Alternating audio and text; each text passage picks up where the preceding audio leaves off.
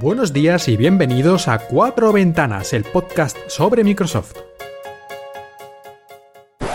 You know, this business of ours is an exciting business. And one of the core things that we've got to realize is that this business does not really respect tradition. Uh, what it respects is innovation on a go forward basis. So it's really our collective challenge that we now need to make Microsoft thrive in a mobile first and a cloud first world.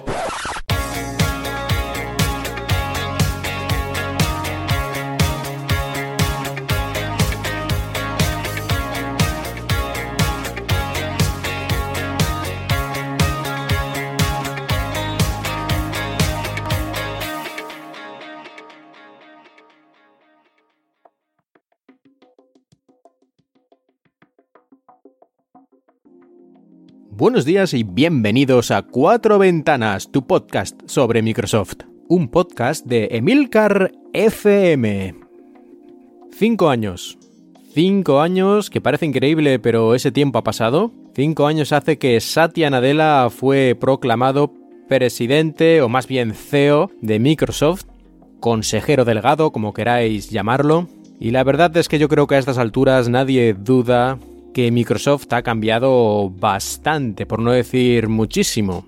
La antigua Microsoft que llevaron Balmer y antes que él Bill Gates en persona, era una empresa que algunos llegaron a calificar de malvada, de una especie de monstruo horripilante que quería destruirlo todo lo que no fueran ellos, que incluso muchas, en muchas ocasiones atacó e insultó y todo lo que queráis al software libre y especialmente a Linux porque lo veían como una gran amenaza.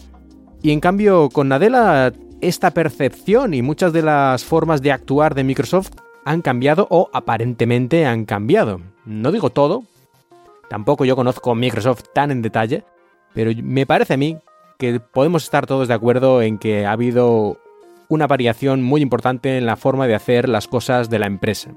Y Satya Nadella yo diría que sin duda es el principal responsable de esto.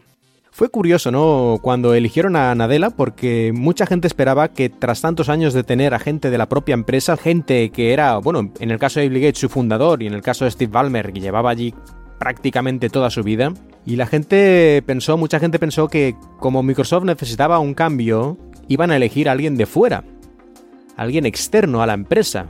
Se llegó a hablar incluso de Alan Mulally, que había sido el CEO de la empresa de coches Ford, aunque ya estaba muy viejo, ya creo que tenía setenta y pico años o algo así en esa época, y nunca había estado relacionado con la informática o nada similar. Pero se escuchó mucho este nombre durante una temporada. Pero al final no, al final eligieron a un insider, alguien de dentro, alguien de la propia compañía, no con tantos, tantos años en ella como podría ser Balmer, pero sin duda llevaba muchos, muchos años en Microsoft y este era Satya Nadella, una persona que al parecer era querido por la mayoría de la gente en Microsoft. No parece que fuera uno de estos directivos que a veces son extremadamente duros y al final consiguen tal vez buenos resultados, pero a costa de que todos los empleados, incluso sus propios compañeros, le tengan bastante manía. Esto no parece que fuera el caso de Satya Nadella, una persona relativamente conciliadora. Como siempre lo digo esto sin haber trabajado obviamente bajo su mando, pero todas las noticias que he leído siempre me ha dado esa impresión. Aunque nunca se sabe, ¿no? Hasta que no conoces a alguien realmente en persona. En todo caso, hubo muchos cambios eh, dentro de la cultura empresarial de Microsoft tras la llegada de Nadella, que no vamos a detallar ahora tampoco porque sería bastante largo y hay muchos artículos, incluso alguna vez creo que he hablado en el podcast ya en esa época o un poco más tarde alguna otra ocasión pero, por ejemplo, podemos mencionar que con Satya Nadella, eso de perder dinero con alguno de los negocios de Microsoft esperando que dentro de unos años por fin consiga ganar dinero y tal, eso básicamente se acabó. Esto era bastante habitual con los anteriores CEO, pero Nadella no, Nadella tiene poca paciencia para estas cosas. De hecho, una de las primeras cosas que hizo cuando llegó fue masacrar Nokia, que habían comprado apenas un año antes, cancelar la Surface Mini, que en aquel momento ya tenían fabricadas unas cuantas miles de unidades e incluso habían mandado algunas invitaciones a la prensa para que fueran a verla, pero no le tembló el pulso. Y estas, ya digo, fueran algunas de sus primeras decisiones. No esperó, yo que sé, seis meses, un año para aclimatarse y luego ya veremos. No, no, no le tembló la mano para hacer este tipo de decisiones importantes y bastante radicales desde cierto punto de vista. Y también se dedicó ya desde el principio a enfocar la empresa más hacia lo que son los servicios en la nube y las plataformas de computación y todo este tipo de cosas. Y luego Nadella también ha ido haciendo muchos cambios organizativos dentro de la empresa, lo cual por desgracia ha llevado a continuas rondas de despidos para hacer la compañía más ligera. De hecho, Microsoft tenía muchísimos empleados, creo que recordar que más de 100.000 y comparado con otras empresas del sector, creo que estaba, no sé si en la cima, pero eh, estaba por ahí, ¿no? Tenía una cantidad muy elevada de, empleados y Nadella se dedicó a poco a poco ir eliminando estos puestos aparentemente innecesarios. Una lástima siempre, ¿no? Que la gente pierda su trabajo, pero también es parte de lo que tiene que hacer un CEO, ¿no? Decidir estas cosas para que al final la empresa a largo plazo vaya mejor y no que no se quiten empleos en este momento, pero luego al final acabe esto perjudicando y hundiendo incluso tal vez la empresa, ¿no? Por unos resultados económicos insuficientes. Bueno, esto es muy complicado, muy difícil. Fue reorganizando la empresa, quitando las partes que según su punto de vista no eran ya necesarias y entre estas remodelaciones destacan, lógicamente para nosotros, pues los cambios en los puestos directivos también, e incluso hace poco, cuando rompió, dividió la división de Windows en dos partes y bueno, cosas que antes ni se hubieran planteado, con Nadella llegaron. Pero Nadella no solo destruye, sino que también crea y trae cosas. HoloLens a mí me parece que es algo que debe parte de su estado actual a la visión que tuvo Nadella. Esto lógicamente es muy difícil de decir, que hubiera pasado si en vez de Nadella hubiera estado Balmer, pero a mí me da la impresión de que él vio un potencial especial en este dispositivo cuando le enseñaron la primera versión ahí, digamos, prototipo, y lo apoyó, cosa que no ha ocurrido con otros dispositivos que aparentemente podrían ser más mainstream, más fáciles de vender, pero él algo vio en el HoloLens que lo ha estado apoyando hasta ahora, así que se le podemos agradecer a él, me parece a mí, aparte de lógicamente a sus creadores como Alex Kipman y todo su equipo, ¿no? Pero si el CEO dice no, pues se acaba el proyecto. Así que este caso creo que sí que hay que darle las gracias a, a Nadella por tener esta visión. Y también Microsoft ha adquirido muchas empresas durante estos años para centrarse en la visión de Nadella de lo que debe ser Microsoft. Podemos recordar las adquisiciones de LinkedIn, Minecraft, GitHub o Xamarin, por nombrar algunas. Varias de estas de decenas de miles de millones de dólares, es decir, no son cosas pequeñitas, sino realmente grandes adquisiciones que marcan de manera clara el futuro de la empresa. Y como veis, todas son empresas de software. No ha comprado ya más ninguna empresa de hardware, o por lo menos nada grande, como ocurrió con el caso de Nokia. A Nadella está claro que por ahí no le gusta ir, sino más bien al contrario, al software, a la nube, a los servicios de computación para terceros, etc. Y con todo esto yo creo que sí ha conseguido lo que decía al principio, que Microsoft deje de ser percibido por mucha gente, tanto particulares como otras empresas, como el imperio del mal.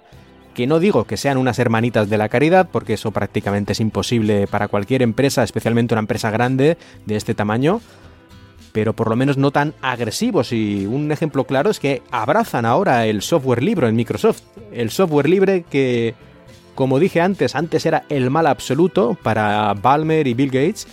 Ahora Microsoft cada vez lo abraza más, cada vez abre más código fuente propio. Hace muy poco abrieron el código fuente de la calculadora, que es una tontería, pero, pero me hizo gracia cuando me enteré. Y en general, aunque seguro que hay puntos de vista muy divergentes respecto a esto, la Microsoft actual, la Microsoft de Nadella, está a una gran distancia desde el punto de vista de la percepción de la gente comparado con la Microsoft de los años 90, incluso parte importante de los años 2000, cuando había todos estos problemas con Internet Explorer y con abuso de posición dominante y con que obligaban a las empresas a poner Windows porque si no, es, digamos, los ponían en una lista negra y cosas así que francamente no sé si eran legales o no, eso se discutió en varios casos, pero no era una manera amable de ir por ahí haciendo negocios, sino más bien agresiva, incluso demasiado agresiva en algunos puntos. Y ya veremos qué nos trae Nadella en los próximos años. Yo creo que va a seguir siendo feo por bastante tiempo. No lo sé, él creo que no ha dicho nada al respecto de si tiene un límite de tiempo que se ha planteado él mismo sobre su mandato. Supongo que mientras le apoye el Consejo de Administración, él seguirá. Sea como sea, mientras él continúe, imagino que vamos a seguir en la línea actual. No preveo yo que vaya a dar un volantazo porque las cosas van bien económicamente, la gente tiene una buena percepción de la empresa.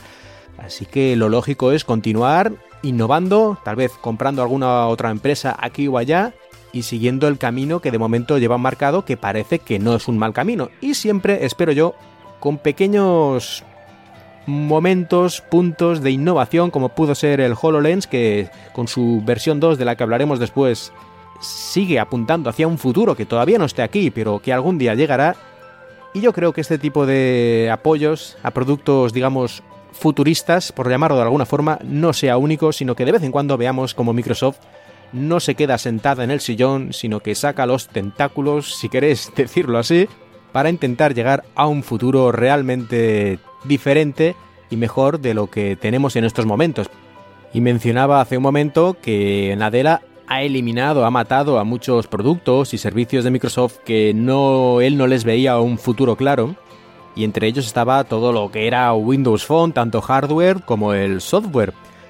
Pero Windows 10 Mobile, que fue la evolución de Windows Phone, todavía estaba, digamos, en activo en cierta manera, en modo de soporte, es decir, ya no había novedades, pero sí continuaban actualizando algunos errores y parcheando cosas, pero hasta esto ya va a terminar. Windows 10 Mobile termina ya su soporte, y digamos que la plataforma definitivamente queda apartada.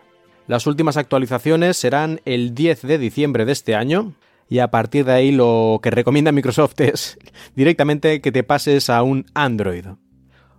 Pero la vida sigue y dentro de poco vamos a tener una nueva actualización de Windows 10, de Windows 10 normal, de escritorio y portátiles y todas estas cosas. La actualización de abril de 2019. Y voy a comentar brevemente, voy a recordar brevemente algunas de las novedades que nos trae esta nueva versión de Windows 10. Por ejemplo, el menú de inicio.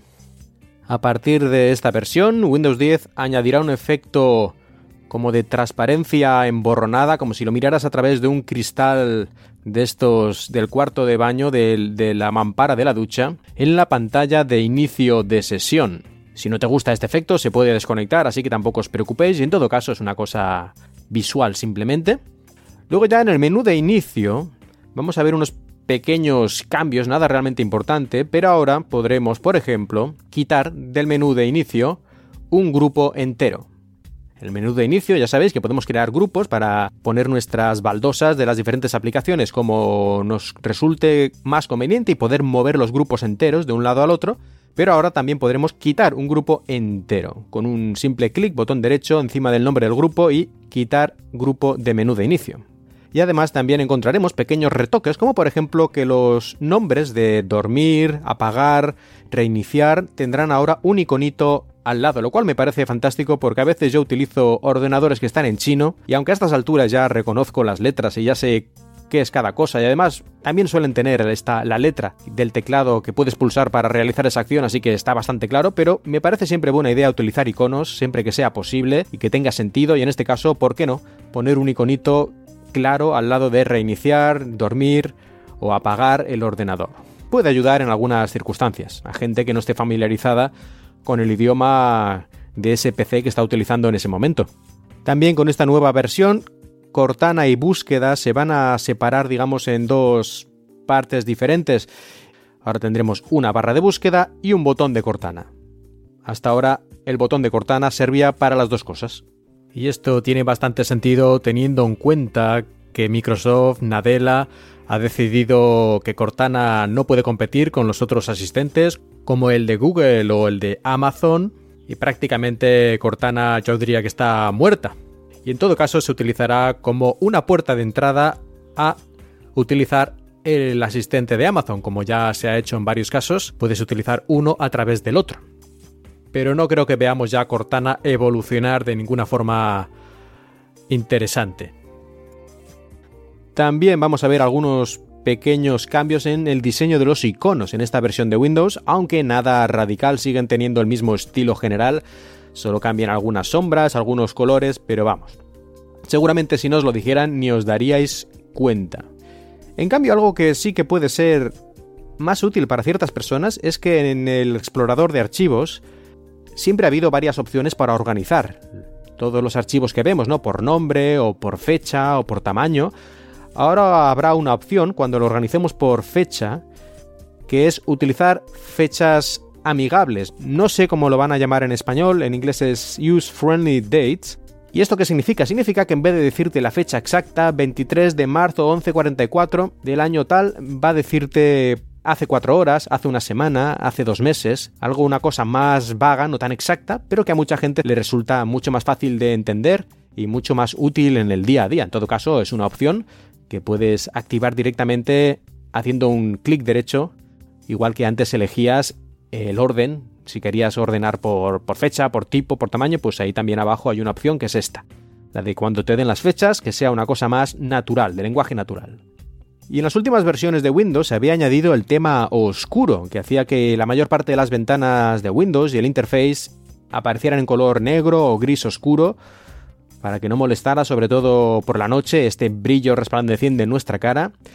Y poco a poco se habían añadido más partes del sistema adaptadas a, esta, a este modo oscuro y también aplicaciones propias de Windows. Luego ya otras aplicaciones de terceros depende de ellos adaptarse a este modo si lo tienes activado en las opciones del sistema.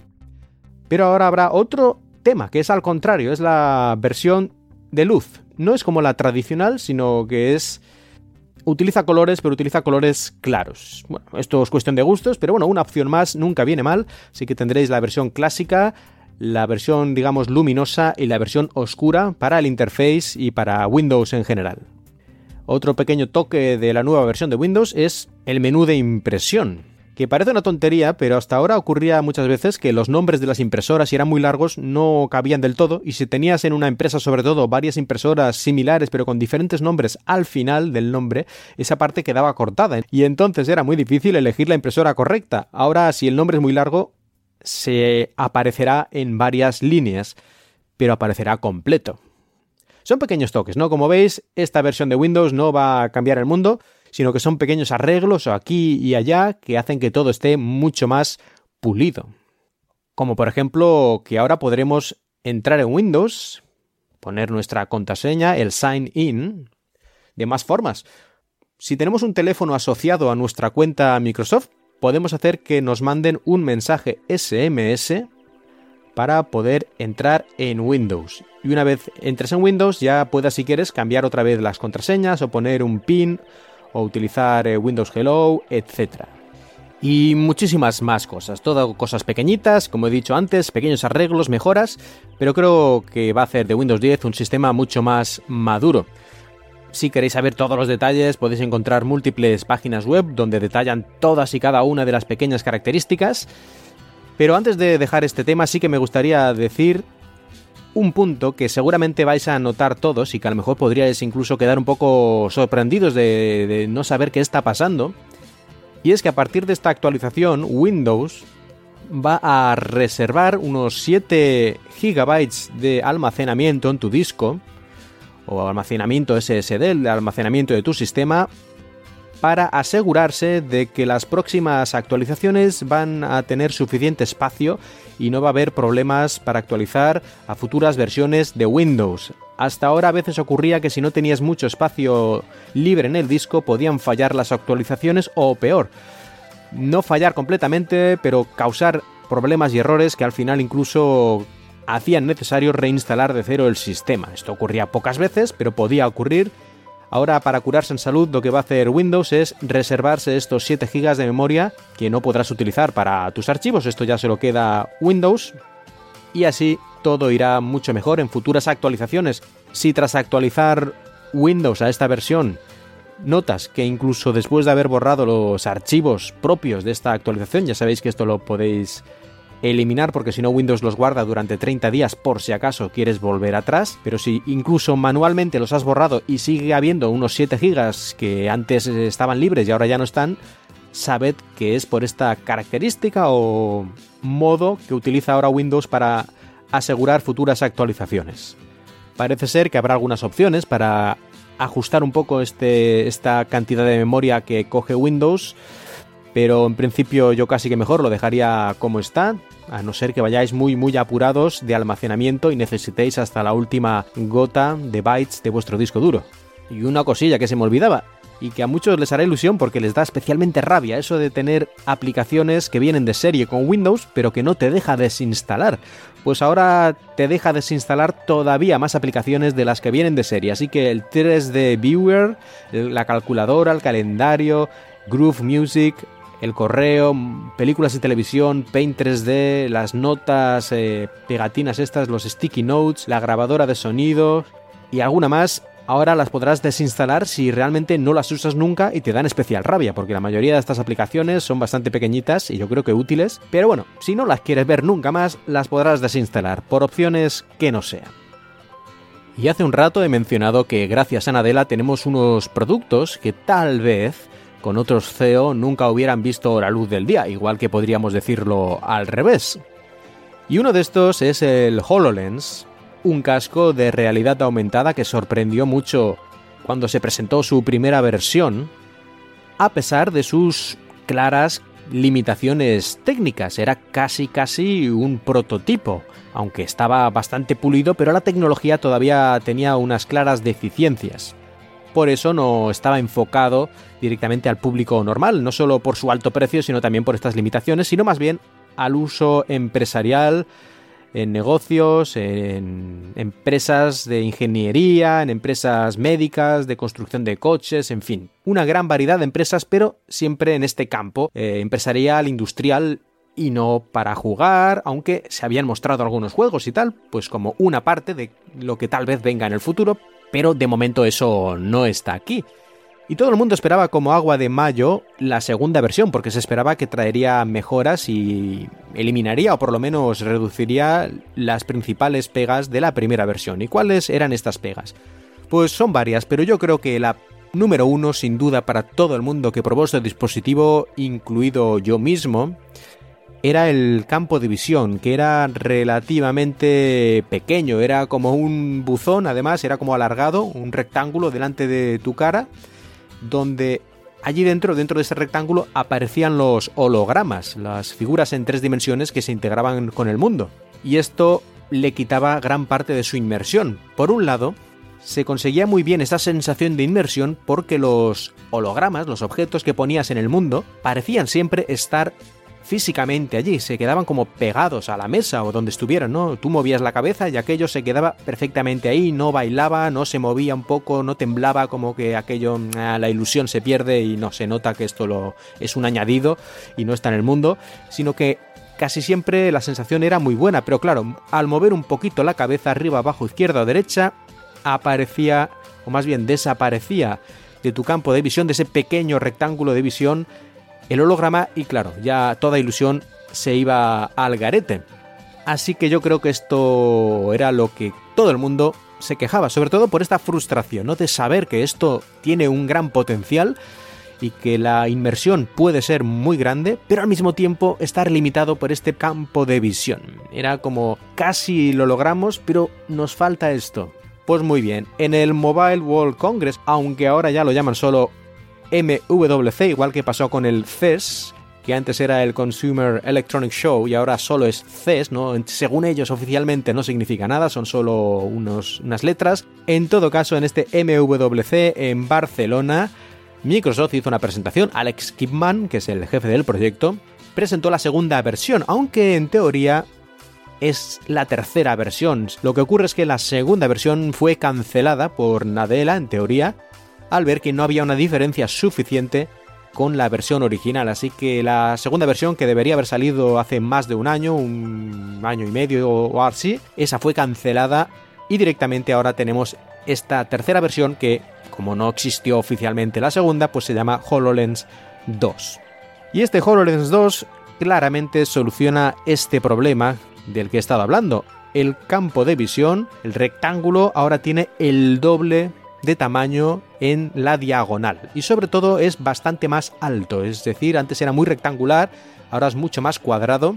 Y todo el mundo que lo ha probado dice que sigue sin ser perfecto, que si crece este cuadrado más pues mejor, pero que es realmente una diferencia muy importante que cambia incluso la forma en que puedes utilizar el dispositivo y te hace sentir mucho más cómodo, sobre todo personas que lo prueban por primera vez, porque tal vez si lo usas habitualmente te acabas acostumbrando, igual que pasa a las personas con gafas. La primera vez que te pones unas gafas, cuando eres niño o cuando sea, notas como el marco de las gafas y que, bueno, que si miras muy arriba, muy abajo, muy a izquierda, muy a la derecha, pues ahí no llegan las gafas y está borroso. Y a lo mejor antes, pues tú mirabas alguna vez ahí en los límites de tu visión y ahora en cambio ya no lo puedes hacer con las gafas pero al final te acostumbras y esto no te das cuenta, no te molesta. Sí que es posible que la gente que utiliza HoloLens 1 hasta cierto punto se acostumbre, pero si lo pruebas una vez siempre te choca mucho, ¿no? Este pequeño buzón, esta visión rectangular. Pero con esta segunda versión es el doble de tamaño en diagonal y se nota mucho, mucho, mucho. A ver si alguna vez tengo la ocasión de probarlo, pero de momento no va a ser. Aparte de esto, otras mejoras que ha tenido el HoloLens 2 es que es un poquito más ligero y además han cambiado el peso. Antes estaba todo lo que era el procesador en la parte delantera y ahora lo han dividido. En la parte delantera está toda la parte de la proyección, pero lo que es la unidad de proceso y la batería ahora están en una cajita que está en el cogote, está en la parte de atrás, así que el peso está mucho más equilibrado y tal como cuentan los que lo han probado, se siente más cómodo, sobre todo si lo vas a usar por largo tiempo. Y además ahora también puedes levantar la visera del HoloLens, de manera que si estás utilizando el HoloLens pero quieres en un momento hablar con alguien, digamos cara a cara, sin tener ahí en medio toda esta parafernalia de lentes y cristales que en cierta manera ocultan tus ojos y tu cara, lo puedes levantar fácilmente y así hablar con la persona de manera mucho más cómoda y relajada. Antes te tenías que quitar el casco completo, ahora no, ahora es arriba, abajo, arriba, abajo, mucho más práctico, la verdad al igual que es mucho más práctico ponerse el propio HoloLens y utilizarlo, porque hasta ahora en la versión anterior había que calibrar la distancia entre los ojos y alguna otra cosilla para que se vieran las cosas correctamente. Ahora esto lo va a hacer automáticamente el HoloLens. Será mucho más fácil ponérselo y que funcione, sin tener que estar tan pendiente de que el ajuste sea exacto e ir midiendo distancias entre pupilas y esas cosas que antes había que hacer sino cada vez al menos sí para cada persona. Y además de cambios ergonómicos, ha habido muchos cambios en la tecnología y no solo la visión, que es lo más notable, sino ahora HoloLens 2 puede detectarte la posición de las manos y de los dedos, por lo cual puedes hacer gestos mucho más complicados, puedes incluso tocar, por ejemplo, un piano virtual o cosas así, y sigue cada uno de tus dedos siempre que estén dentro del campo de visión, lógicamente. También puede HoloLens 2 seguir la dirección en la que están mirando tus ojos. Tiene unas pequeñas camaritas dentro del propio casco que enfocan a tus ojos y sabe dónde estás mirando. En la primera versión, digamos que tu mirada era al frente. Aunque tú miraras hacia otro lado, siempre miraba al frente. Teniendo en cuenta que la cajita de visión era relativamente pequeña, pues supongo que pensaron que el gasto de poner estas camaritas y ese tipo de tecnología no compensaba, que eso en todo caso ya lo harían en el futuro, y ahora que el campo de visión es más amplio, ya tiene más sentido, que el HoloLens sepa exactamente dónde estás mirando y puedes activar cosas o producir cambios mirando a un objeto, a un botón, o bueno, depende de la aplicación. Pero tienes ahora las manos con los dedos que puedes eh, detectar todos y cada uno de ellos, y además la mirada. Y entre estas dos cosas, las interacciones con los hologramas pueden ampliar su gama de opciones. Una de las aplicaciones demo que había en el HoloLens 2 era que había una especie de bicho volante que iba por ahí dando vueltecitas y cuando lo mirabas pues venía hacia ti o hacía colorines o hacía algo raro. No recuerdo exactamente cómo era esta demostración, pero la cuestión es que cuando tú mirabas al bicho este volante hacía algo. Y uno de los cambios más radicales, pero que a simple vista no se pueden notar del HoloLens 2, es que ha cambiado la arquitectura de la CPU.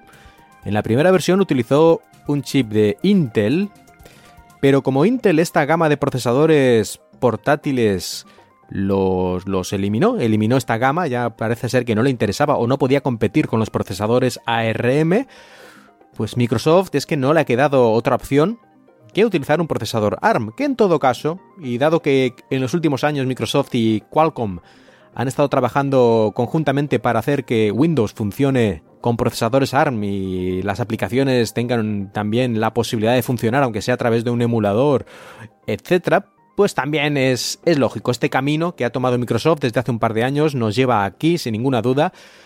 Y el HoloLens 2 lleva adentro un Snapdragon 850 aparte de este procesador holográfico que hace la propia Microsoft y que ya incluía una versión, el HoloLens 1, aquí tenemos una versión lógicamente mejorada.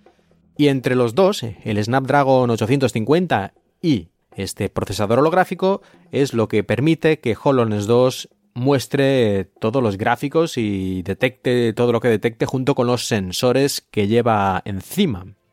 Por desgracia, si queréis comprar uno de estos HoloLens 2, ya os digo que os olvidéis, a no ser que trabajéis para una gran empresa y se os ocurra un proyecto, que sería la mejor idea, la mejor manera de lograr tener un HoloLens 2, convencer a vuestra empresa de que es necesario para un proyecto muy interesante que estáis preparando, que va a hacer que la empresa gane mucho dinero, porque si no, los 3.500 dólares que cuesta no creo que valgan la pena para una persona solo por diversión o por probar, ni mucho menos.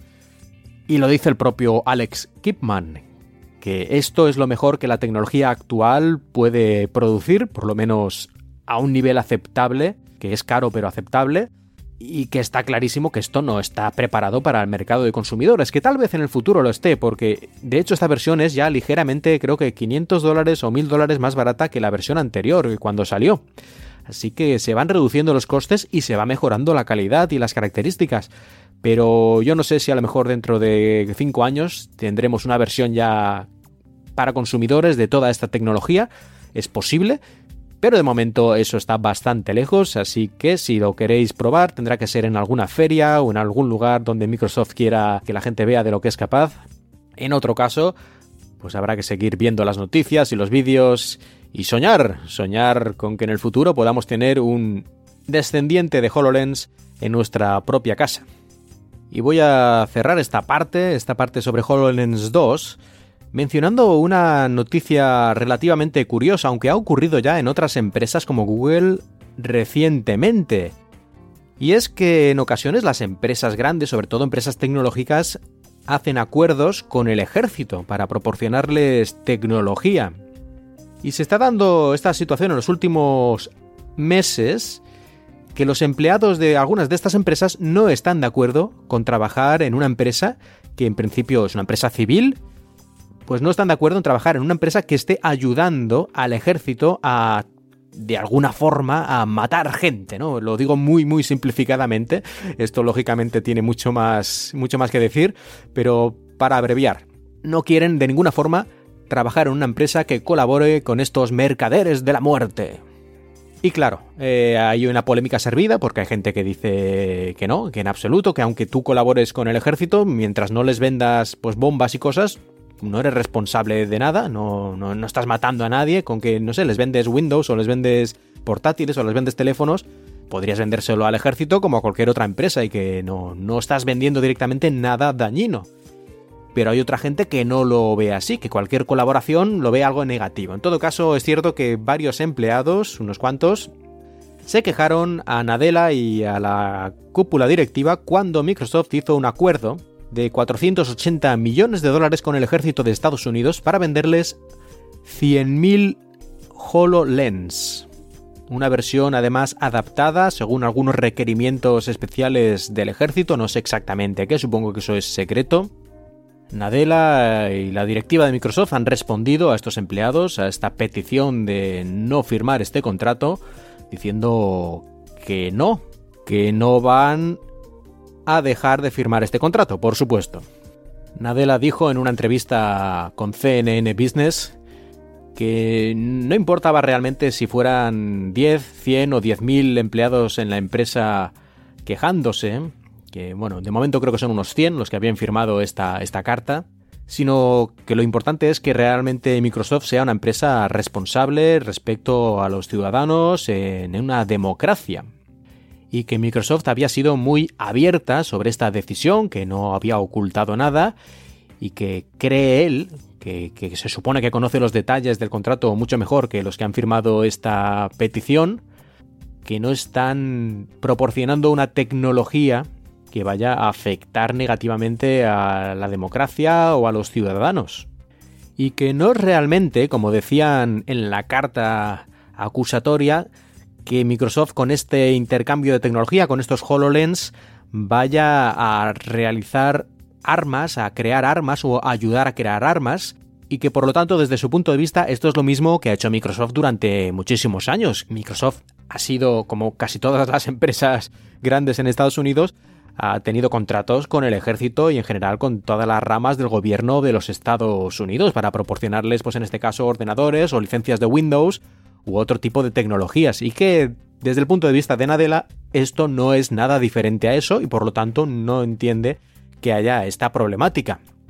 Vamos, resumiendo, que no, que no van a hacer nada, que él cree que no es un problema y que van a seguir adelante, igual que más o menos dijo Google en su momento con una polémica similar relacionada con la inteligencia artificial y otro tipo de software.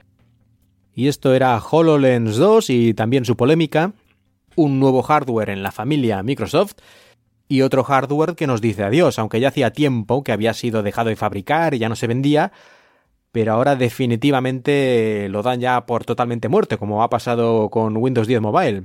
Y estoy hablando de la banda cuantificadora, la Microsoft Band 2. Lo curioso de este tema es que en este caso no se trata ya del hardware propiamente, sino del software. Todo el soporte de software que tenía Microsoft en la nube para guardar tus datos de, las carreras y de todo esto, todo eso va a desaparecer, así que no podrás utilizar la Microsoft Band 2, aunque la tengas y funcione, para muchas de estas tareas. Seguirá funcionando para las tareas, digamos, locales, que no requieran ningún tipo de conexión, pero es que si por algún motivo pierdes la aplicación o tienes que reinstalar tu teléfono y pierdes la aplicación de conexión con la band, ya no podrás utilizarla nunca más porque esta aplicación también va a desaparecer de la tienda de Windows. No sé por qué, no sé qué daño hace dejar la aplicación allí por si alguien la quiere utilizar, pero así es, era. Desaparece la aplicación de conexión con la band, así que eh, digamos que ahora ya definitivamente está muerto el sistema. Pero una cosa que me ha llamado la atención es que si habías utilizado la Microsoft Band en los últimos, creo que era tres meses o algo así, antes de este anuncio, y esto lo saben ellos porque si la utilizabas pues actualizaba los datos en la base de datos de Microsoft, en ese caso podrás pedir, no dicen exactamente cómo, ni cuándo, ni dónde, pero dicen que podrás pedir un reembolso del hardware, te van a devolver el dinero de tu Microsoft Band 2, al menos en Estados Unidos. Supongo que eso es para evitarse alguna acción de estas, una demanda y también porque saben que muy poca gente eh, a estas alturas estaba utilizando la Microsoft Band 2. La mayoría si la tienen la tendrán en un cajón, entre otros motivos porque las Band, tanto la 1 como la 2, eran bastante proclives a que hubiera problemas con la correa y se acabara rompiendo. Y aunque te mandaban una de, no sé si gratis o pagando un poquito, te mandaban otra nueva y ese tipo de cosas, pero más de uno supongo que ya se hartó y la dejó en un cajón.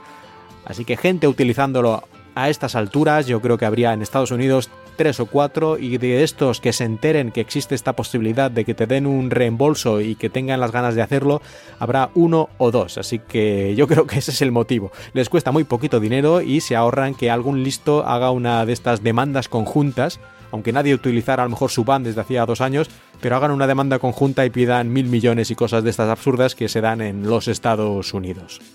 Y hablando de hardware, una cosa más, pero en este caso no una novedad de hardware así en general en el mundo Microsoft o en el mundo Windows, sino una novedad personal, una novedad de algo que yo he comprado. Y es que, como algunos sabréis, sobre todo si me seguís en Twitter, y creo que ya lo mencioné también en el episodio anterior que estaba buscando, me he comprado un nuevo ordenador portátil.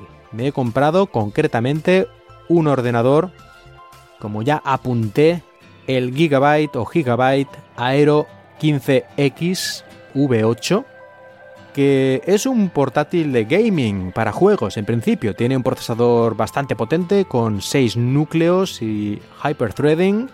Tiene también una tarjeta Nvidia GTX 1070 Max Q y llevaba 16 GB de RAM, aunque yo se lo he ampliado a 32 GB de RAM a 2666 MHz.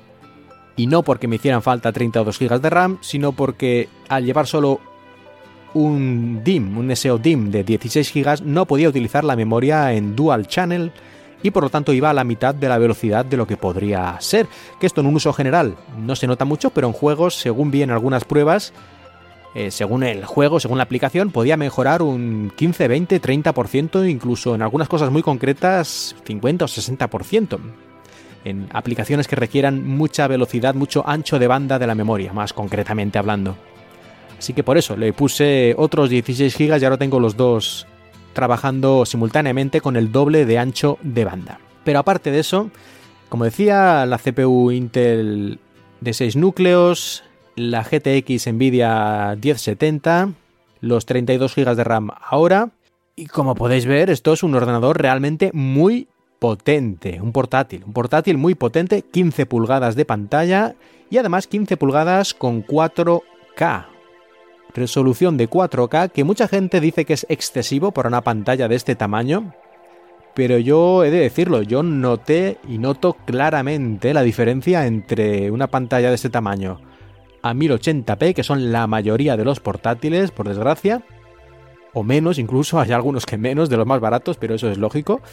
Pero incluso en portátiles de gama media sigue habiendo, sigue habiendo muchísimos con pantallas de 1080p. Esto es cuatro veces esa resolución, no el doble, sino cuatro veces. Y yo noto la diferencia. Yo no digo que sea imprescindible tener una pantalla 4K, pero yo sí que veo ahora las letras especialmente perfectamente definidas, es imposible ver ningún píxel y es como si estuviera impreso en papel y además no solo mejora la calidad de la definición, sino también los colores. Esto ya lo expliqué en el episodio anterior, pero es así que esta pantalla es especialmente buena también en cuanto a reproducción de color y contraste y bueno, todas estas cosas. Lo único que no tiene esta pantalla es alta tasa de refresco, va a 60 Hz, como prácticamente todas las pantallas hemos tenido en los últimos 50 años, pero hay algunas personas que les gusta que tenga más velocidad de refresco, especialmente para juegos. Pero yo he estado jugando al Assassin's Creed Odyssey por cierto a 60 frames después de algunos pequeños ajustes y a 1080p, no a 4K, eso sería ya demasiado, pero a 1080p y yo no he notado absolutamente ningún problema, 60, a 60 Hz la pantalla, todo suavecito y claro, por lo tanto para lo que yo juego, que tampoco es muchísimo, perfectamente. Esto será para los profesionales o los que utilicen juegos en los que la velocidad sea crucial a lo mejor sí, pero en ese tipo de juegos que no son tan frenéticos, yo no he notado ninguna dificultad con esto y además es que llevo toda la vida jugando en pantallas de 60 Hz, no, no sé yo si va a haber tanta diferencia. En todo caso, yo lo que más hago es utilizar productos de ofimática, el Word, el Office, el Excel, cosas similares, y las letras y todo se ve perfectamente gracias a esta pantalla 4K. Potencia mucha, pantalla muy buena y muy clara, y además conectividad, una gran conectividad. Tiene este Aero 15X. Tiene tres USBs de tipo A, un conector tipo C con Thunderbolt 3, un conector HDMI, un conector mini DisplayPort, un lector de tarjetas SD muy rápido y conector Ethernet. Que en la mayoría de los portátiles hoy en día esto no se pone porque como son tan finos o porque creen que la gente con el wifi ya lo arregla todo, pues no los ponen. Pero yo lo uso, lo tengo aquí conectado vía Ethernet y no me quiero innecesariamente freír la cabeza ni tener interferencias ni nada. Un buen cable siempre será mejor que cualquier cosa inalámbrica. Lo inalámbrico tiene sus ventajas, pero si estoy aquí siempre, que no estoy en movilidad, no es un teléfono, yo creo que es siempre más fiable y mejor un buen cable. La duración de la batería no es que sea algo importante para mí, porque el 95% del tiempo voy a tener este portátil aquí de sobremesa, de desktop replacement, pero de todas formas, este modelo tiene bastante buena vida de batería según varias reseñas. Yo apenas lo he probado un poquito a ver qué tal iba y después de estar aquí un rato escribiendo y ese tipo de cosas, me indica 55% de la batería restante y 5 horas de tiempo restante. Si esto fuera cierto, significa que duraría unas 10 horas la batería. No sé si será así. Las reseñas que yo he visto iba entre 6 y 8 horas para cosas así normales de navegar por internet y tal más que suficiente para lo que yo necesito. Y en todo caso he hecho una opción que te da Gigabyte que es limitar la carga de la batería hasta el 70%, en mi caso lo he seleccionado así, y la batería del portátil nunca se carga más del 70%. Y esto lo que hace es que a largo plazo, si no utilizo la batería normalmente, descargarla y cargarla, hace que no se, no se gaste tanto, que no la batería cuando está cargada al 100% todo el tiempo, digamos que sufre más, está como en estrés y a largo plazo esto no es bueno y a lo mejor el día que la quieras utilizar la batería se descarga mucho más rápidamente porque está como gastada aunque no la hayas gastado nunca. Así que yo le he dicho que la mantenga como máximo al 70%, por si en acaso en algún momento requiero usar la batería o se va la luz o algo, pues ahí tengo varias horas de uso, pero no al 100%, porque no, no me hace falta y lo único que hace es desgastarla innecesariamente. Está muy bien que tenga esta opción, deberían tenerla todos los portátiles. Y hablando de la batería, una opción que es curiosa, cuando el portátil está apagado, si pulso dos veces el botón derecho en el trackpad, me indica con las lucecitas que tiene aquí a la derecha la cantidad de batería. Hay algunos portátiles que esto lo tienen, como, no sé, el Dell XPS 13 y otros. Un botón específico para eso, pero en este caso han utilizado el propio trackpad, apretando dos veces este botón derecho, te lo indica con aprovechando las lucecitas que tiene de Bluetooth, Wi-Fi, disco duro y otras cosas, pues las mismas lucecitas se encienden para indicarte si está al 100%, 75, 50 o 25 o prácticamente vacío.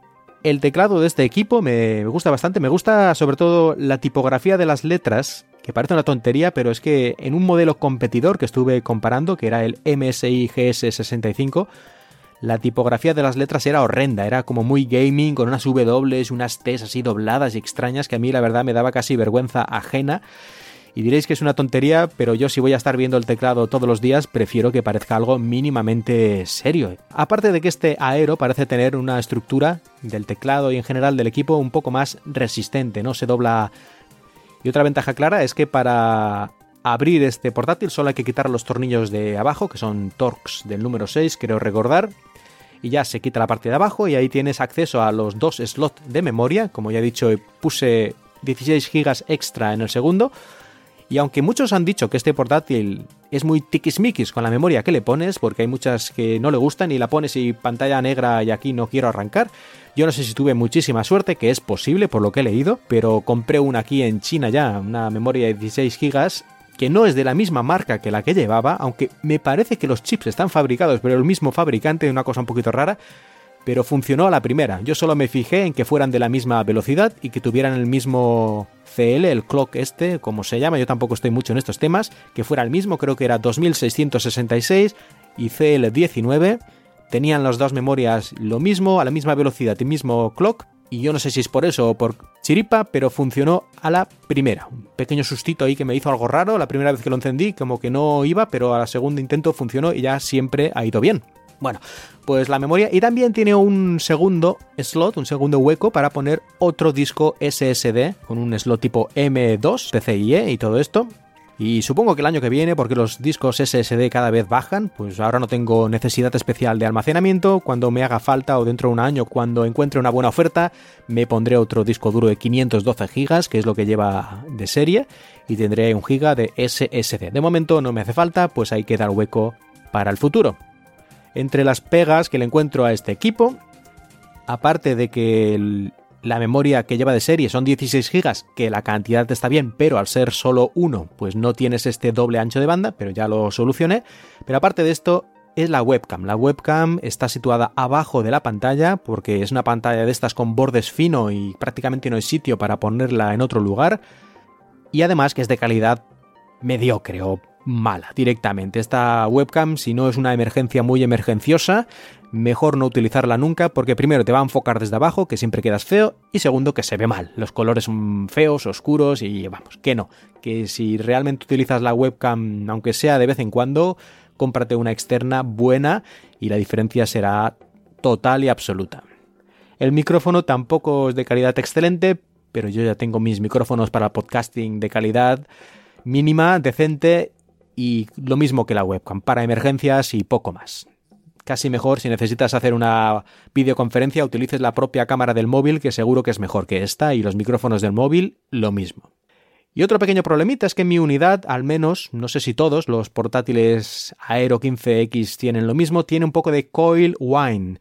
Este sonido electrónico como una especie de pequeño chirridito, que además cambia según lo que estés haciendo en tu ordenador, si estás eh, moviendo el ratón o algunas otras cosas, hace un pequeño chirrito que se puede oír si te acercas bastante o si eres muy sensible a este tipo de sonidos agudos y la habitación está completamente en silencio. Yo como la mayoría de las veces llevo auriculares, ni me entero, y aunque no los llevara hay que estar un poco atento o ser un poco tiquismiquis para realmente que te moleste. No, no. aunque estuvieras, por ejemplo, en una biblioteca, no molestaría al al lado, ni muchísimo menos, ¿eh?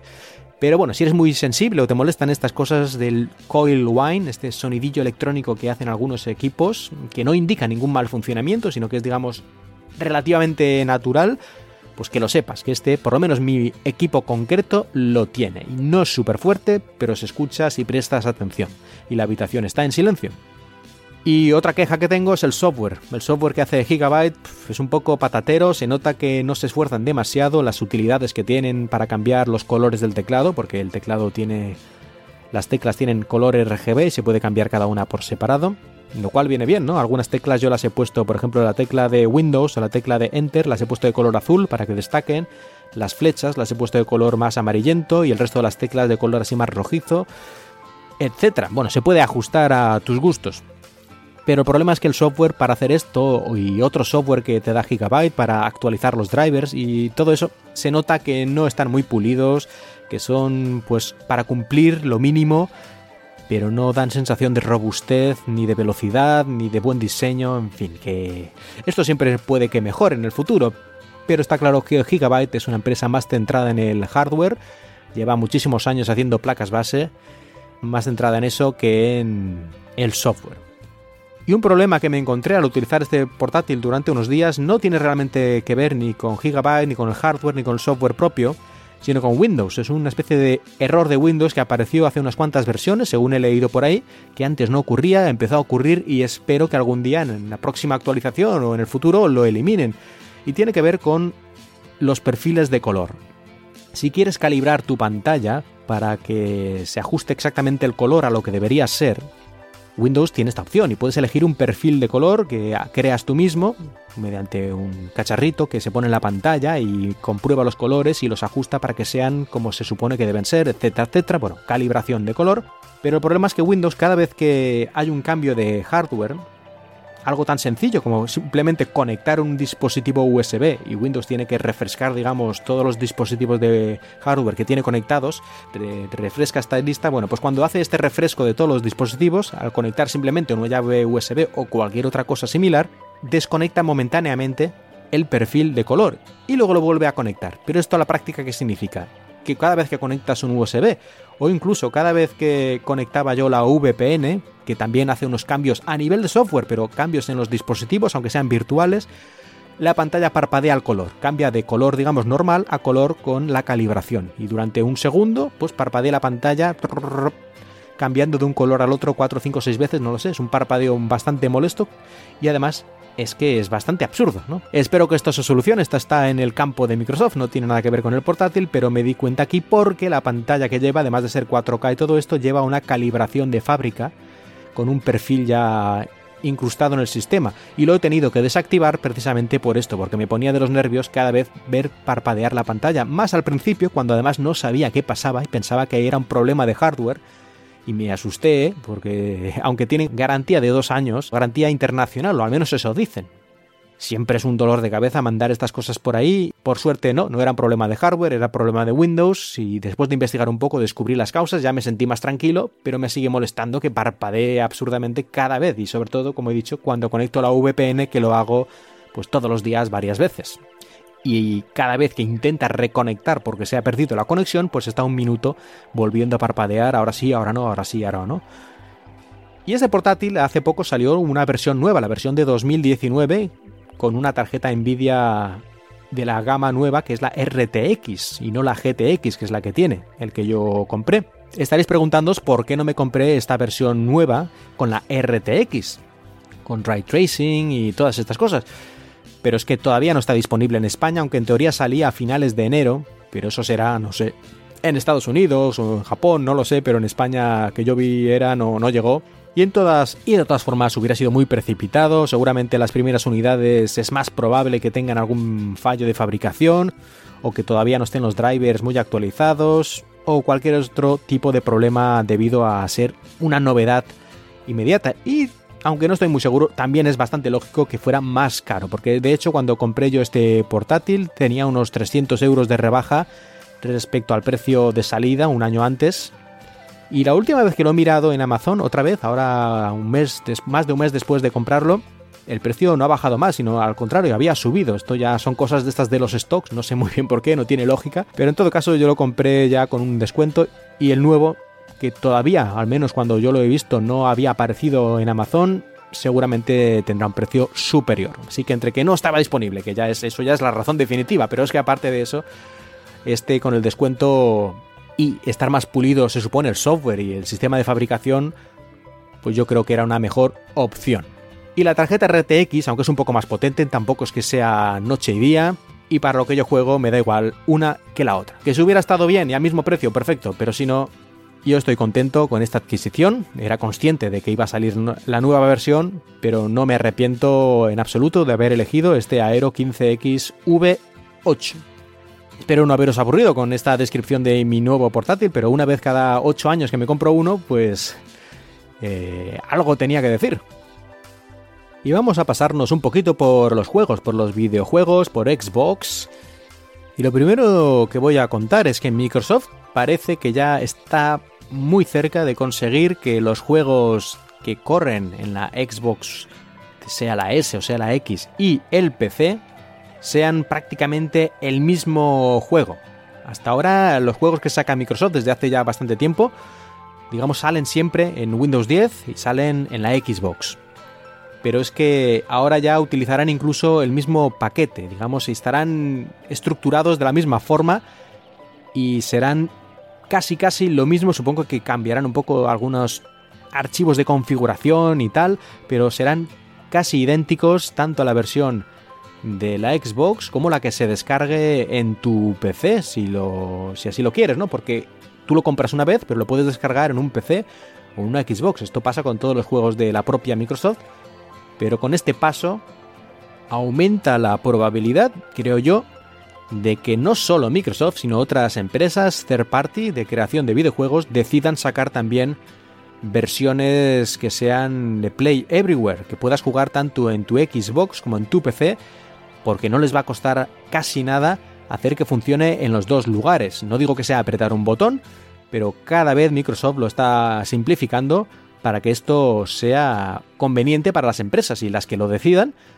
y no solo la propia Microsoft, puedan hacer esta opción que hace que los jugadores pues eh, sean más proclives a comprar un juego si saben que lo van a poder jugar en su consola y en su PC porque a veces te conviene más una cosa y a veces te viene mejor otra cosa. Yo creo que esto, aunque es una noticia así como muy que pasa muy inadvertida, creo que va a traer o puede traer al menos ciertas alegrías a los jugadores. Y otra alegría para los jugadores es que Microsoft ha sacado una aplicación para las Xbox que permite que podamos emitir un juego desde nuestro PC hasta nuestra Xbox para verlo en la televisión. Es una especie de Miracast. Podemos emitir esta imagen a una pantalla a través de la Xbox y lo bueno de esto es que gracias a esto, a utilizar la Xbox y no directamente mandar la imagen a la pantalla simplemente a nuestra televisión, podemos usar el controlador de la Xbox para manejar el juego. Así que cualquier juego de PC que permita el uso con controlador con un mando de control, lo podremos ver en nuestra televisión en grande, tal vez con mejores gráficos, porque nuestro PC eh, tiene una tarjeta gráfica de última generación y ese tipo de cosas, lo podremos ver en nuestra pantalla de televisión gracias a esta aplicación de la Xbox One. Así que si os interesa este tipo de cosas, si tenéis un PC muy potente y a lo mejor incluso una vieja Xbox la original o la S, pero que ahora jugáis más en el PC porque os habéis comprado uno cargadito a tope y es muchísimo más potente que la Xbox estándar, ahora podéis tener un poco lo mejor de ambos mundos, jugar en la tele gigante y al mismo tiempo utilizar toda la potencia de vuestro PC, sin ir por ahí con cables ni haciendo líos, sin mover nada del sitio. Vuestro PC, incluso un PC de escritorio, puede estar en la habitación de al lado y sin embargo vosotros jugar en el salón con vuestro mando. Y una última cosilla, el Game Pass. Ya sabéis que el Game Pass de Microsoft es este servicio en el que puedes suscribirte y tienes acceso a una biblioteca muy grande de juegos que se van siempre añadiendo y quitando. Y últimamente se han añadido un par o se va a añadir. Bueno, el primero es el Crackdown 3. Es un juego que no es un triple A de estos que llaman muchísimo la atención, que seguramente si fuera solo para comprar hubiera tenido unas ventas bastante mediocres, aunque el juego a lo mejor no lo merezca, pero ya sabéis que aquí es la dictadura de los mejores y si te tienes que gastar 50, 60 euros en un juego, ¿qué va a ser? ¿Uno que tenga un 10 o un 9,5 en la mayoría de las reseñas? ¿O uno que tenga un 7 o un 8? Que no es un mal juego, un 7 o un 8. Pero claro, puestos a elegir, si tienes dinero limitado, pues eliges uno que tenga un 9,5 o un 10, la mayoría de las ocasiones, a no ser que te, por algún motivo muy concreto que seas muy fan o algo, te llame la atención el de un 7 o un 8.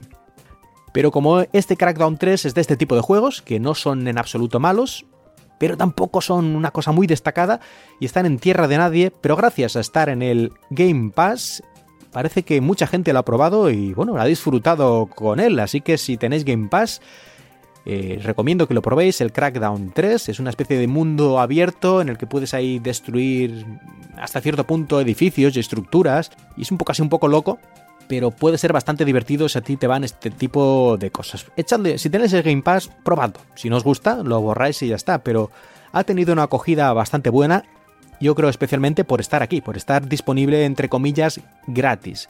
Si no, hubiera sido una defenestración total por lo que he contado, me, parece a mí. Y también el Minecraft. El Minecraft va a llegar próximamente al Game Pass, uno de los, una de las joyas de la corona de Microsoft, por el que pagó miles y miles de millones de dólares, va a llegar también al Game Pass. Así que prácticamente está volviéndose obligatorio tener Game Pass a poco que juegues habitualmente. Si no juegas demasiado, es posible que no te compense.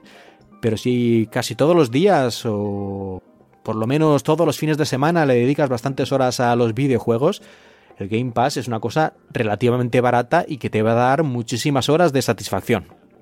Y vamos terminando ya el podcast, pero antes unos pequeños consejos y recomendaciones. Unas cosas que he descubierto gracias al nuevo portátil que me he comprado. He tenido que lidiar con algunas cosas y descubrí que esto no es ninguna novedad, pero bueno, me di cuenta en ese momento cuando tuve que hacer mi ampliación de memoria que existe una utilidad en el propio Windows para comprobar que la memoria funciona correctamente, que no tiene defectos, que no está defectuosa. A veces tenemos problemas con un PC, que la pantalla se bloquea, que hay errores extraños y no sabemos qué pasa, pensamos a lo mejor que es un virus. Y muchas veces es la memoria, la memoria está corrupta, tiene un problema, un defecto de hardware y de vez en cuando pues falla y hace que Windows se, vuelva medio loco porque la memoria es una de las bases del sistema. Sí que si queréis comprobar si vuestra memoria funciona correctamente podéis utilizar muchas aplicaciones, pero ahí tenéis una en el propio Windows que es el mdsched.exe. Pero más fácil aún, si vais al menú de inicio y ponéis memoria, por lo menos a mí me ocurre así, me aparece la primera opción, el diagnóstico de memoria de Windows. Y ahí ya podéis ver algunas opciones básicas que tiene, pero bueno, simplificando lo que va a hacer es reiniciar el equipo y hacer una comprobación de la memoria de que todo está correcto. Va a tardar bastante tiempo, sobre todo si tienes mucha memoria. En mi caso de 32 GB estuvo horas, pero si tienes menos tardará pues menos, lógicamente.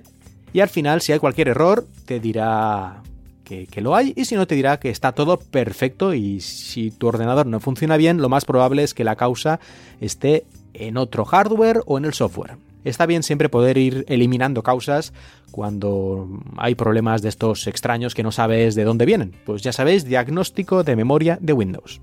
Y otra pequeña aplicación de la que quiero hablar y que descubrí también gracias al nuevo portátil es el Throttle Stop. Es una pequeñísima aplicación que sirve para hacer undervolting. ¿Y esto qué demonios es? Seguro que los que habéis oído este término lo hacéis, sabéis perfectamente de lo que hablo, pero yo creo que para la mayoría esto de undervolting suena a chino, como mínimo. Undervolting significa mm, reducir el voltaje, el voltaje eléctrico ¿Y el voltaje eléctrico de qué? Pues en este caso estamos hablando del voltaje eléctrico del procesador principal. La mayoría de las CPUs trabajan a cierto voltaje. Cuanto más voltaje utilizan, más se calientan. Si hubiera demasiado voltaje, incluso se quemaría el procesador. Si utilizan menos voltaje de lo que sería el estándar, entonces lo que ocurre es que se calienta menos, utiliza menos energía, pero también si se baja demasiado este voltaje, mucho más bajo de lo que sería la cantidad estándar, la cantidad para la que está diseñado, pues empieza a tener errores de funcionamiento y al final se cuelga el sistema y ya no deja de funcionar. Pero el truco está que la mayoría de los procesadores, aunque esto depende en cada unidad en concreta, según el proceso de fabricación exacto haya salido un poquito mejor o un poquito peor, pueden funcionar con un voltaje inferior al estándar. El estándar, digamos, está hecho para que funcionen todos los procesadores que se fabrican, y bueno, y los que han pasado las pruebas de calidad, lógicamente, pero para que todo ese voltaje estándar hace que todos funcionen bien, pero la mayoría de ellos funcionarían también correctamente con menos. Pero ellos se curan en salud para que no haya problemas y ponen ese estándar para todos y ya está. Pero aquí con esta pequeña aplicación podemos reducir el voltaje poquito a poco, ir probando y si funciona bien bajarlo un poquito más y así conseguiremos que nuestro equipo se caliente menos la, CPU y especialmente esto se nota si jugamos a videojuegos que utilizan la CPU al 100% u otro tipo de aplicaciones ¿no? que sean muy intensivas en este campo. Hay que tener cuidado porque si no sabes lo que estás haciendo, mejor no lo intentes, ya te lo digo, hay que informarse antes e ir con cuidado. No soy responsable, ni yo ni la aplicación, de lo que pueda ocurrir a tu equipo si haces alguna trastada, aposta o sin querer pero si lo haces con cuidado, yo creo que no hay ningún peligro y le puedes bajar el voltaje. Yo en mi caso lo he bajado, creo que mm, son menos 100 milivoltios de lo que sería el estándar. Que por cierto, este estándar en realidad tampoco es fijo, sino que en los procesadores modernos el propio, la propia CPU lo regula dependiendo de la cantidad de cosas que está haciendo. Pero tú le pones menos 100 en relación a lo que él calcula. Si él calcula una cantidad de voltaje, pues tú siempre le pondrás 100 menos, 100 milivoltios menos de lo que él haya calculado. Así que es, es variable, pero siempre tú le haces esta diferencia. Y en mi caso no he tenido ningún problema, he jugado a juegos, he utilizado para todo ya varias semanas con estos 100 milivoltios y va perfecto. Seguramente le podría poner incluso menos, pero mm, me parece que así ya está bien. Algunos le han puesto incluso menos 150. Y si te pasas, a veces lo que ocurre es que no funciona mal, pero reduce la velocidad del procesador, así que hay que hacer un pequeño equilibrio. Ya digo que esto no es para todo el mundo, pero si a ti te gusta trastear, estás con los videojuegos o con aplicaciones que usen mucho la CPU y tu ordenador tiene problemas de sobrecalentamiento de CPU, puedes echar un vistazo al undervolting y a mí me gusta esta aplicación, el Throttle Stop, aunque hay alguna otra, una propia de Intel, que la probé pero no me acabo de convencer y no sé si funcionaba bien o qué, yo no sé. Pero bueno, esta me funciona perfecto y la recomiendo, aunque sea un poco espartana en cuanto a su diseño y apenas da ninguna explicación de lo que funciona, de, lo que hace cada opción. Esto hay que buscarlo aparte en otras páginas web para informarte de exactamente qué hay que hacer. Hay muchos tutoriales en YouTube y tal, y lo importante es no tocar lo que no sepas e ir poquito a poco. No cambiar mucho de repente, sino ir bajando poco a poco, comprobar que todo va bien y si quieres bajar un poquito más. Termino estos consejos con el diagnóstico de memoria y con este undervolting, con este bajar el voltaje de la CPU. Y llegamos al final del episodio. Como este episodio se ha hecho bastante largo, no me voy a enrollar. Muchas gracias a los que habéis hecho alguna reseña o algún comentario sobre cuatro ventanas. Muchas gracias. No sois muchos, pero siempre me alegra cuando alguien lo hace de vez en cuando. Os podéis animar en cualquier momento, ya sabéis que, que no muerde. Os recuerdo también que podéis mandarme pequeños obsequios en forma monetaria gracias a paypal.me barra markmilian. De vez en cuando recibo una pequeña cantidad de dinero y es algo realmente que me alegra el día. No porque me haga rico, sino simplemente por saber que hay alguien ahí que no solo escucha el podcast, no solo le gusta el podcast, sino que además le gusta tanto que cree que merezco una recompensa, aunque sea pequeñita, una recompensa directa y esto es algo realmente fantástico. Y seguro que se me está olvidando algo porque otra vez he perdido la costumbre de la grabación, pero nada, lo voy a dejar aquí. Muchísimas gracias a todos, a los que me escucháis. Yo soy Mark Milian y os he hablado desde Shanghai. Podéis dejar comentarios en la web de la red de podcast emilcar.fm y en Twitter, arroba cuatro ventanas.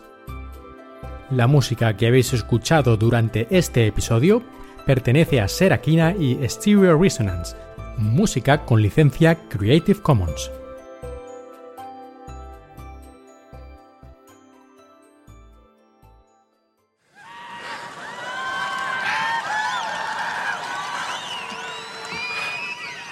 I have four words for you.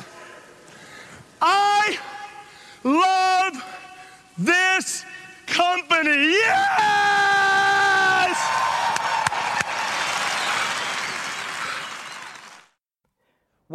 Bienvenidos al campus de Microsoft.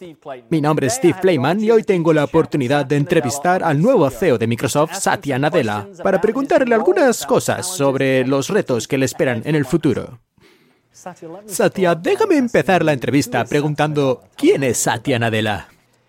Tengo 46 años y he estado en Microsoft 22 de esos 46 años. He estado casado por 22 años y tengo tres niños. Como todo el mundo, lo que yo pienso ha sido modificado por mi trabajo, por mis experiencias en la vida. Y yo diría que lo que más me define es que me encanta aprender. Empiezo más libros de los que puedo terminar. Me apunto a más cursillos en Internet de los que puedo hacer. Pero me encanta ver gente haciendo cosas fantásticas que realmente me resultan interesantes. ¿Y por qué quieres ser CEO de Microsoft? Es una pregunta que me he hecho muchas veces desde que vi la oportunidad. Y cuando pienso acerca del motivo principal es por el impacto. En un mundo controlado por software, ¿qué mejor lugar que Microsoft? En el sentido de que puedes coger todo ese potencial, más de 130.000 personas que hay en Microsoft, y aplicarlo a un mundo que cada vez necesita más software. Y esta oportunidad ha sido el principal motivo para aceptar este cargo.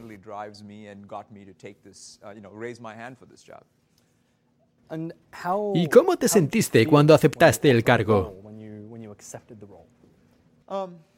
Honrado, humilde y emocionado.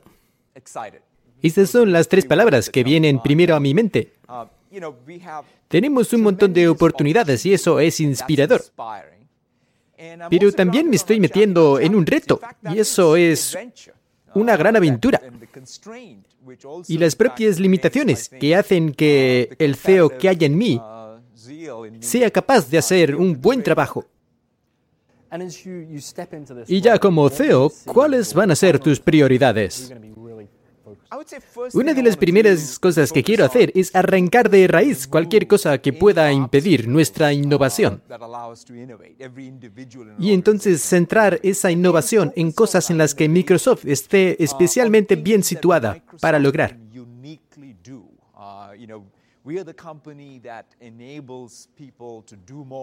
Tenemos una empresa que hace que la gente pueda hacer más, divertirse más, crear más. Somos una compañía de crear más, de hacer más. Y tenemos que hacer más innovación en el futuro. Tenemos que encontrar un mejor sentido en el trabajo. Has hablado de centrarse en la innovación. ¿Dónde ves las oportunidades? Vamos hacia un mundo móvil y en la nube. En otras palabras, todo se va a convertir en digital y controlado por software. Y las oportunidades son infinitas. Y debemos elegir con cuidado dónde queremos innovar. Hemos sido una compañía de productividad y ahora queremos ser una compañía de hacer más. Para lograr que toda empresa y persona pueda lograr más con su trabajo y sus vidas. Permíteme terminar la entrevista preguntándote, ¿por qué crees que Microsoft va a ser exitosa? En Microsoft tenemos talento, los recursos y la persistencia necesaria como nadie otro tiene. Si juntamos esto con la idea de que el mundo que viene va a ser cada vez más software y servicios, creo que tenemos la mejor plataforma. Muchas gracias, Satya Nadella. Gracias, señor Clinton. Vuelva